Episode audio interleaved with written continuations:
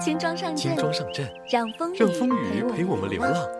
阴天存的那许多天存的那话，许多话，听着铃声，听着铃声让它们飘吧。现在让我们选，还像以前那样活，像以前那样活，不想错过二不十岁那年认识的人年认识的人和今天我们和今看到天的我们树上。的树上。文艺青年电台，文艺春游必备。塞上耳机，去踏青。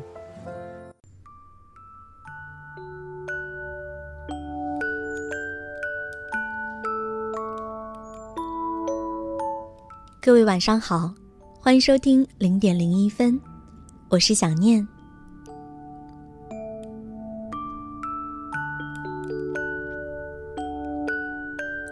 今天和大家分享的这篇文章，我们以为有一天成功了，就一定会幸福。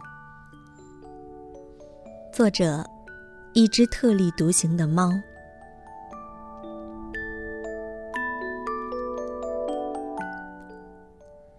今天中午吃蒜苔炒腊肉的时候，我想起两个人来。他们是我曾经租房子时候的合租室友，根据年纪排序，他俩分别是老大和老二，我是老三。老大有一个奇特的减压方式，就是早晨做饭。因此，我们三个人商定，每人每月交一百元。老大每天早晨做饭。我们三都中午带饭。老二每天负责下班买菜和管钱，老三我不太会做饭，又能折腾，因此老大老二坚决不让我进厨房，只让我等着吃，就是对他们最大的回报。三个人一个月共三百块，这个费用太少了，我提议多交点钱。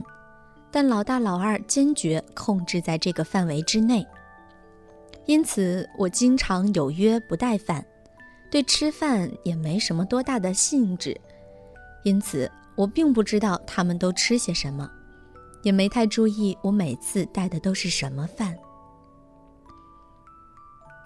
有次我下班回到家，老大从屋里伸出一个脑袋问我：“明天带饭吗？”我想了想。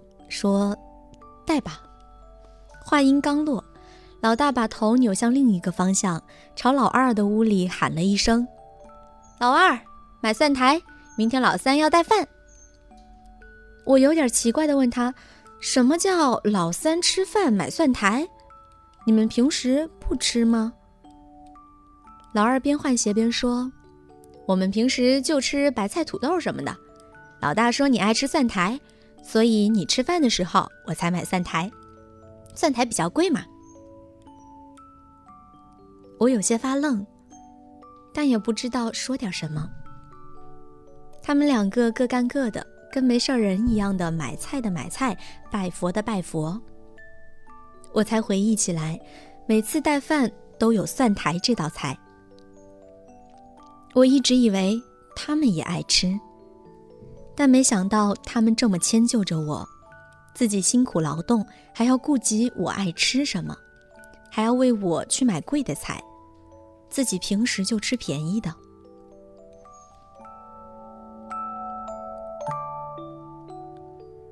其实老大每天早晨七点就起来做饭，而我每次都是从门缝里飘进来的菜香所惊醒。老大的菜有一种独特的味道。这种味道包含在所有的菜里，土豆、萝卜、豆角、番茄炒鸡蛋什么的，都有同一个味道，以至于跟他学做饭的老二后来做出的菜也是同一种味道。每天早晨八点半左右，都会在朦胧中听到老大推开我的房门，拿走我的玻璃大饭盒，装好满满的一盒饭和米饭，再开着饭盒盖送进来。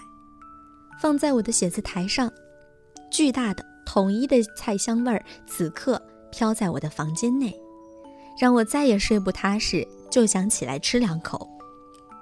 等我磨蹭半天起来，差不多也就凉了，可以吃两口再带走，也可以直接盖上饭盒盖带走。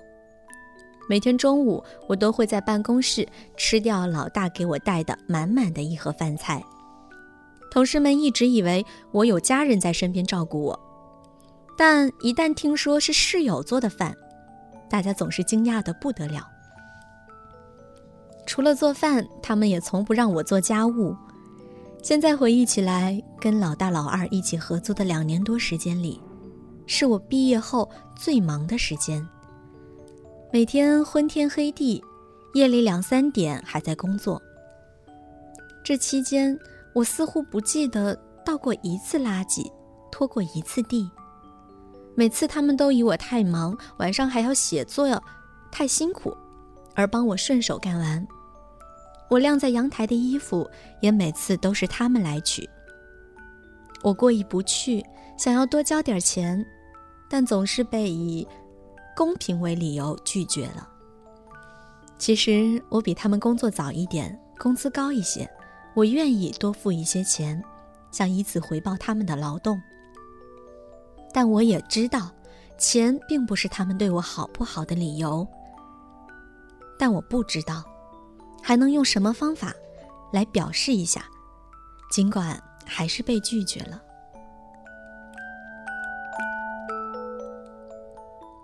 后来我们渐渐分开了，各自有了新的家，生活在这个大大的城市的三个不同角落里。但总是不经意的某个时刻，我们还是会去老大家吃他刚研发出来的，可其实还是那个味儿的各种饭。每次老大都等着老二，然后一起接上我，慢慢回家，慢慢做饭。三个人像以前一样围在一个小桌子上闷头吃上一大碗。临走时，老大还恨不得给打包一份带走。前几天老大买了房子，我说我还想吃你上次做的那个乱七八糟的面呀。老大毫不犹豫地说。赶紧来！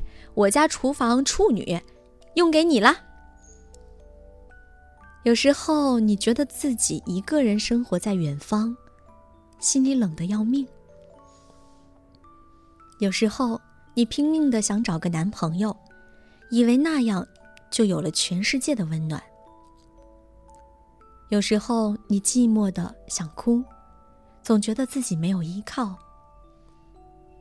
但其实有一些很小很小的细节，蕴藏着点点滴滴的温情，其实就弥漫在你的身边。这种温暖很微小，微小到你如果不写下来，真的会忘记。对于小小的你我来讲，这个城市很大，大到像洪荒宇宙。你与一个人分开，就可能永远不想见。每个城市都很小，小到只要你诚心相待，破房子也是温暖的家。城市里的每一个孤独的灵魂，可能孤寂，可能寒冷，可能不安，可能哭泣，但总有那么一刻，你会在自己的生活里找到一丝温暖，包围着你，裹挟着你，慢慢长大。我们都以为有一天成功了，一定会幸福。有一天我有了大 house，有了豪华家私和太空棉被，就再也不会冷。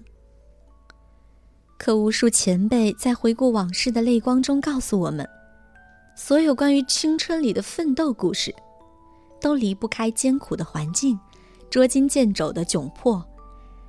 但那些回忆起来能让你皱纹都舒展开来的人和事儿，才是你绵长的生命时光里最温暖、最幸福的事儿。我是幸运的，遇到他们，遇到你们，所有人。